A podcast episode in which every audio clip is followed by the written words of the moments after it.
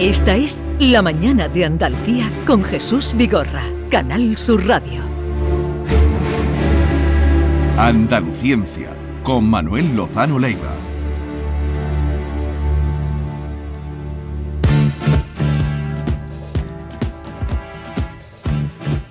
Lozano Leiva, buenos días. Hola, ¿qué tal? Buenos días. Ah, ya decía, porque eh, llevaba un ratito aquí con nosotros cuando estábamos hablando de esas cosas de, de- Sí, sí, tan bueno. naturales, consustanciales al ser humano. Bueno, lo que tengo que decir, si me lo permitís, es que estaba ahí con Javier Reyes y Esther Menacho y, y vengo todavía fascinado, ¿no? O sea, vengo que, que, eh, es un vértigo, ¿no? No, no sé si eh, vosotros dais cuenta también allí la que habilidad que tienen los reflejos, cómo están totalmente conectados, cómo esa tensión son capaces de desarrollarla, que, La- que me parece fascinante. ¿no? Pues la, sí. la rapidez con, con la Sí, que sí, buscan sí. el tema Hace- musical. Hacen fácil lo difícil, ¿eh? Bueno, pues lo difícil, yo creo que es casi imposible hacer eso. vamos, no sé cómo lo consiguen. Lo imposible ahora, en el momento que estamos, es eh, ver qué va a pasar con el agua. Y hoy queríamos, eh, desde el punto de vista científico, que es eh, su competencia, aunque decía Maite que Lozano Leiva sabe de todo, la verdad es que sí, nos sorprende siempre, sabe de todo. Pero, eh, a ver, hay la noticia del día, de hoy, y lo será durante muchos, muchos días, porque hay otros componentes, hay otros, otras variables, es la, la propuesta, bueno, lo que pasó ayer, la ley que se aprobó en el Parlamento andaluz, una proposición de ley para legalizar eh, 1.500 hectáreas de cultivos de regadío junto a Doñana. Parece ser que serán, eh, no será llegar a 1.000, bueno, por ahí anda, entre eh, 1.000, 1.500. Mm, y entonces ese era un tema que queríamos hoy desde el punto de vista científico que nos dieras tu parecer, porque indudablemente quien dirige el Doñana es, es el CSIC, ¿no? O tiene una parte importante. Entonces, ¿cómo ves esta, esta Eso es situación? lo que primero me gustaría eh, aclarar, ¿no? Cuando se habla de la estación biológica de Doñana, pues uno piensa, lógicamente, en una especie de parque natural, una reserva y todo eso, lo cual es correcto. Lo que ocurre es que este tiene una singularidad, tiene muchas singularidades. Pero para mí la más importante es que hay un instituto de investigación detrás de eso, es decir, un, un- un conjunto, por cierto, el instituto, ese depende del Consejo Superior de Investigaciones Científicas y tiene todos los elementos de un centro de investigación de excelencia. Y ni siquiera está en Doñana, está aquí, en La Cartuja. Sí. El- y tiene otras sedes, ¿no? Entonces, eh, esto es lo primero que yo creo que hay que tener en cuenta, que eh, podemos opinar como personas, podemos opinar como políticos, podemos tener un montón de ideas sobre un montón de temas, pero en esos temas a veces no están respaldados por una institución científica tan potente como es la Estación Biológica de Doñana, ¿eh? que cumple absolutamente todos los requisitos de centro de investigación internacional y además de excelencia. El segundo punto que quisiera resaltar desde el mío, ¿no? de científico, es lo que supone la ecología. No el ecologismo, ¿eh? que eso mm, ni siquiera voy a hablar del ecologismo porque eso es mucho más. Pero la ecología es una de las ciencias más complejas que hay porque está tratando de sistemas, insisto otra vez, complejos, que son las especies animales, pero en interacción entre ellas y encima con el medio ambiente. Eso, para que os hagáis una idea, exige muchas veces la investigación de esto unos esfuerzos computacionales tremendos. Existen ecuaciones matemáticas que se llaman ecuaciones diferenciales acopladas para tratar de dilucidar cómo van evolucionando unas especies en relación a otras. ¿no? Esto yo creo que se entiende todo. ¿no? Si faltan eh, insectos, pues no se alimentan esto. Y si falta y sobre todo si falta agua, hay un problema para todas Para las todo. especies. Entonces ya entramos aquí al problema de los acuíferos y las aguas eh, superficiales. Voy a explicar un poquito lo que son los acuíferos, que a veces no... Eso, ¿qué? Porque ahora la Claro. palabra acuífero, El acuífero, vamos a ver. ¿qué El- es un acuífero? o sea, el agua viene toda, el agua dulce, el agua potable, el agua dulce en general, viene toda de la lluvia.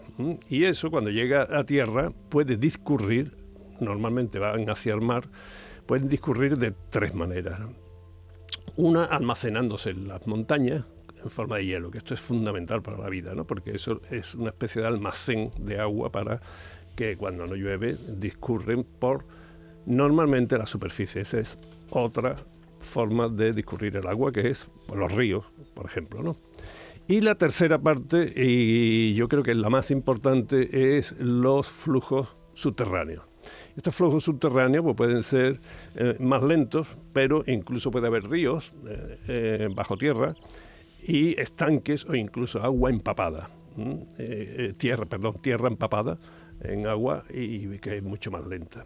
Estos son lo que se llaman los acuíferos subterráneos. Bien, pues el acuífero de Doñana es enorme, enorme. Os tenéis que imaginar, yo creo que son más de 2.500 kilómetros cuadrados. O sea, imaginar un cuadrado, no es cuadrado, no es irregular, pero de 50 kilómetros por 50 kilómetros, un acuífero fantástico.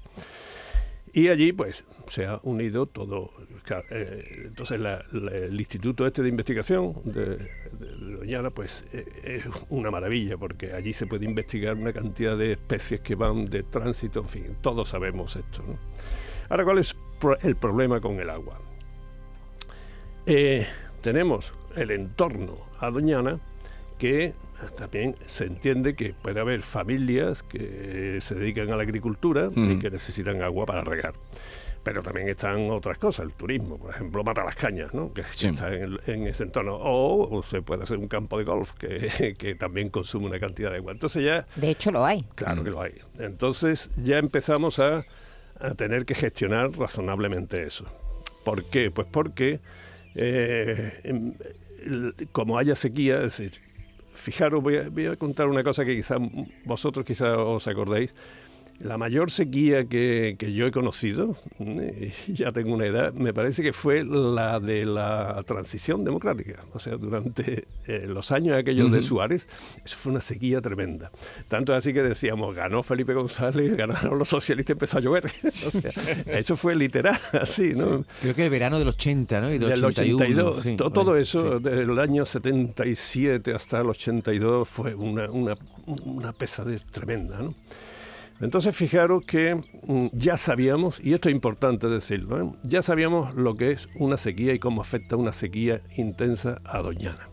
Con lo cual, los siguientes gobiernos empezaron a decir, bueno, hay que tener cuidado, porque esto está siempre así, pero si, mm. si, no hay agua, si hay una sequía, cuidadito con los pozos y con los, los, cultivadores y agricultores cercanos, mm. porque entonces llegaron a una solución razonable eh, también bastante propuesta por el Consejo Superior de Investigaciones Científicas, que era suministrar o tener la infraestructura necesaria para aguas superficiales, llevarlas hasta allí, en caso de necesidad, porque es muy importante esto. ¿no? Nunca se hizo. ¿Está claro? Entonces vamos a empezar empieza a llover y, se olvidó. Y se empieza a olvidar. Lo que siempre pasa, nos olvidamos de la sequía en cuanto caen cuatro gotas. Entonces, ¿qué es lo que ocurre? Que bueno, pues llovía y demás, y mm, yo no sé si vosotros lo sabéis, yo lo sé muy bien porque estoy inmerso en ese problema. Eh, eh, ¿Sabéis cuánto tiempo y cuánto dinero cuesta hacer un pozo? Pues un pozo se hace en una mañana.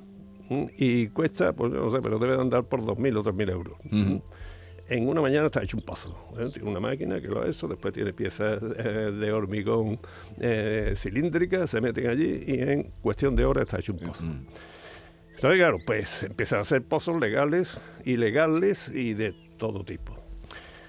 bien, mientras llueva y mientras haya agua y mientras las montañas se hielen y todo esto, pues se puede aguantar porque el acuífero es enormemente grande. Pero ahora llegamos a una sequía. Y ahora nos arrepentimos de no haber hecho esas canalizaciones y esas eh, traídas de aguas superficiales desde los ríos del oeste, que son el Odiel, el Tinto, el Piedras y todo eso como estaba planificado. Y bien, entonces ya ahí se empieza a notar los científicos, pero de una manera absolutamente objetiva, de que hay un problema muy grave que el parque de, Doñana, y si queréis después hablamos de la importancia que tiene esto a nivel mundial, o por lo menos intercontinental, de Europa y África y demás, esto ya se convierte en un problema científico de primer orden, en un problema que ya trasciende la, ciencia, sino que trasciende las cuestiones sociales, ¿eh? porque es mucho lo que nos jugamos ahí. Bueno, y ahora pues se dice, bien, aquello todo es una cosa muy legal. Cuidado con los partidos, porque recordemos que durante 37 años ha gobernado un partido aquí. ¿eh? Entonces se llega a una situación que ahora se trata de arreglar. Pero se trata de arreglar y lo hacen de una manera, eh, yo creo que, muy mal. ¿eh? Porque primero por la fecha, ¿no? Donde se hace. Y segundo porque dicen, no, no, pero no se va a tratar de dar permiso, o sea, de hacer regables unas zonas para así legalizar el asunto, ¿no? Sino que mm, lo haremos a la vez que impedir que pinchen, o sea, que hagan Mm. pozos, sino que vamos a llevar agua. ¿Cuándo van a traer el agua? O sea, eh, pero no se sabe. Y fijaros lo que os digo, ¿qué van a esperar los agricultores que tienen declarada su tierra como regable, que invierten para sembrar, para plantar y todo esto? ¿Y qué van a esperar? ¿A que se hagan las infraestructuras para traer agua? No, hacen un pozo, ¿eh? porque es lógico. Y si va el Seprona y si van las autoridades y ciegan ese pozo y tiene todo plantado y además está declarado como regable, al otro día hay otro pozo ab- abierto a, a tres metros.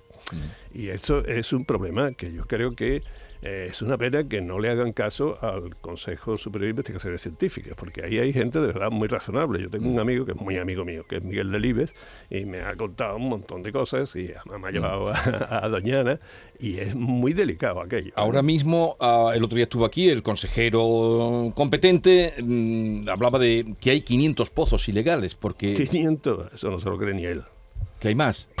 Bueno, 500. Bueno, Bueno, fijaba esa, esa cifra, pero decía la dificultad de cerrarlos por el por procedimientos, porque la justicia pues es garantista también, Hombre, claro. y cuando topan luego cerrarlo es muy difícil. Mira, Eh, mira, aquí y hay- hablaba de 500 pozos. Bueno, dices tú que te ríes que hay muchos más. Pues, pues, mira, yo es que yo vivo rodeado de, de urbanizaciones en terrenos rústicos y, y bueno, que sabéis que se dividen las fincas en 2.500 metros, que es lo que permite en este caso el ayuntamiento, y esos 2.500 metros inmediatamente están divididos en parcelas de 500 metros y se hacen casas y lo primero que hace uno que tiene parcela allí es un pozo. Es un pozo. Entonces, eh, bueno, que, que no. hay Delibes esta semana ha, hecho- ha dicho una frase que a mí me sobrecogió. Sí. Podemos estar ganando eh, batallas, pero al final Doñana puede perder la guerra. Claro que sí, eso es entre, entre todos la matamos y, ella solo se murió. Pero, Y- eh, es decir, estamos en una situación reversible si vuelve la lluvia, si acaba este ciclo de sequía en el que estamos inmersos, o Doñana está condenado a cambiar radicalmente y convertirse pues en las lagunas típicas africanas que vemos, que a se mí llenan, que se vacían. pues Miguel hace ya unos años mm, me dijo que estábamos entrando en un proceso ya casi en la fase de irreversibilidad para muchas. Es muy complejo, ¿eh? son muchas las especies que hay allí, muchas las interacciones, son muchas las clases de aves que, que anidan y que pasan. Eh, eso se me- mira, yo una vez que iba con él, creo, eh, o con Foucault, no sé, con García Novo, que es otro, otro ecólogo muy bueno. Pero vi en Doñana, había un metro, un metro por un metro, un metro cuadrado, eh, perfectamente precintado, eh, y muy delimitado de campo. Y digo yo, oye, ¿y, y eso qué es? Dice, uh, eso es un proyecto de investigación que está financiado por no solo el ministerio, sino también Europa. Digo, en ese metro cuadrado, dice, sí, en ese metro cuadrado llevan ya hechas no sé cuántas publicaciones sobre el estudio de cómo en ese metro cuadrado se hay las interacciones entre, entre la- las plantas y los animales, los insectos, los microbios. Bueno, una cosa tremenda. ¿no?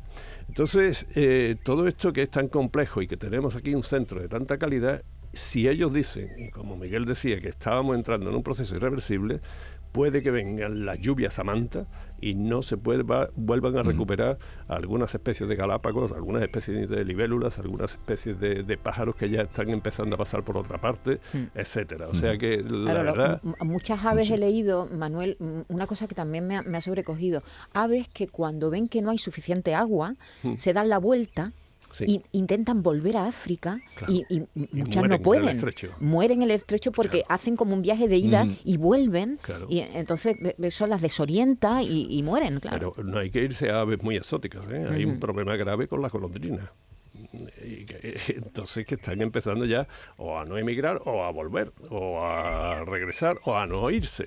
Y entonces eso es un desastre que, que- que es que cuando uno dice las golondrinas, bueno, Gustavo Adolfo Becker, la poesía y qué bonito. No, no, esto es mucho más grave. ¿eh? es decir, la biodiversidad del planeta es algo que afecta a la vida humana. Y normalmente la civilización pues tiende a hacer como es inevitable una agresión continua a la naturaleza. O sea, desde que aprendimos a hacer fuego, pues estamos metiendo fuego y estamos agrediendo a la naturaleza. Eso se puede hacer bien, mal o regular.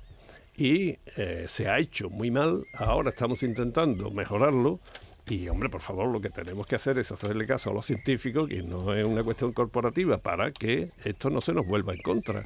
Y ahora mismo, Doñana ha desaparecido tantas especies que tenemos que tener un poco cuidado. Y también tenemos que tener cuidado con que los políticos no acudan y no hagan caso a los científicos. Usted, yo he, he dicho muchas veces que los científicos no podemos gobernar un país. Vamos, sí, un, un país, España, lo gobernamos científicos y va a ser el periodo más divertido de la historia de España, pero nos lo cargamos seis meses. O sea, que no, no, no, yo no reivindico. Lo que sí reivindico es que ya que tenemos la ciencia tan bien organizada y que tenemos esa excelencia que hay, ya hemos hablado muchas veces que España está en un, en un nivel fantástico, ¿no? Que los políticos aprovechen eso, que le hagan caso ¿eh? y que gobiernen. O sea, no podemos gobernar a los científicos, tienen que gobernar los políticos, que son los que realmente el pueblo los elige y es la, los que tienen la democracia, responsabilidad. y esos son los que tienen que hacerlo.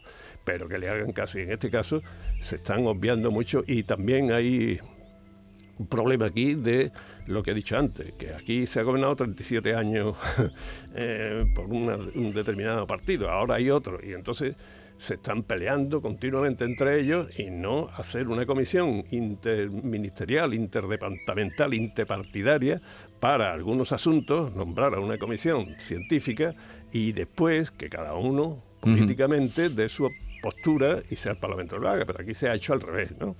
Dejarla trabajar. Lo que pasa es que, fin, que- el momento el momento que vivimos ahora mismo, preelectoral, eh, año complicado, no sé si el papel de los científicos se va a tener en cuenta, hasta qué punto. Como haya estás- elecciones por medio, como haya elaboraciones de listas, como haya la inmediatez. Y luego está el, está el- el problema también de la de, de Europa, que, que está más sensibilizado. Ese más que un problema eh, es Más una- sensibilizado que nuestro país. Más que es una, Europa es una ventaja que tenemos. ¿eh? Es igual que, que los ayuntamientos tienen que estar sometidos o, o tienen que estar controlados por la- los gobiernos autonómicos, los gobiernos autonómicos por el gobierno estatal y afortunadamente ahora tenemos encima un superestatal que es el- Europa. ¿no?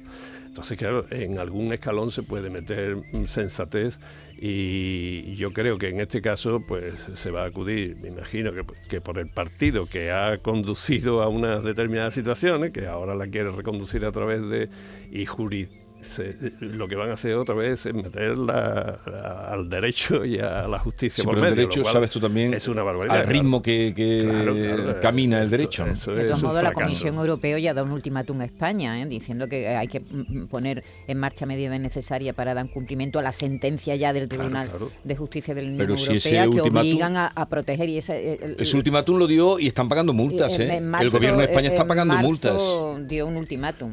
Sí, en fin, que- que mi mensaje, ya digo, es que aprovechemos la, la excelencia científica que hemos conseguido en España a partir de la democracia y, y que esto mm, intentemos por todos los medios que la irreversibilidad esa sea un punto pesimista de Miguel Delibes y ¿Cuántos, de Ramón Sorgué y eh, todo lo demás. cu- cuando has dado el, el dato de la extensión de Doñana es Eh, 2000 2.500 kilómetros cuadrados. ¿eh? 2.500 kilómetros Sí, cuadrados. eh, imagínate un cuadrado de 50 kilómetros 50 por 50. son 2.500, Sí, sí, sí. ¿no? que no es un cuadrado, ¿eh? que es mucho Mm. más irregular, pero que es enorme. ¿eh? Sí.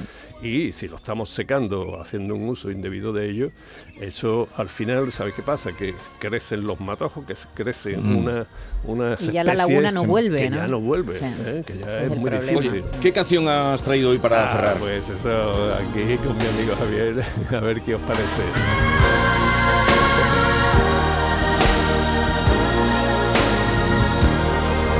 O sea, que te gusta también Michael Jackson. Sí, sobre todo a mi mujer le gusta mucho y a Javier, obviamente. Pero ¿eres tú tu gusto musical o es el de tu mujer? Eh, yo lo el de decido Javier. cuando ellos dicen. eh, Vale. Es una mezcla entre los tres.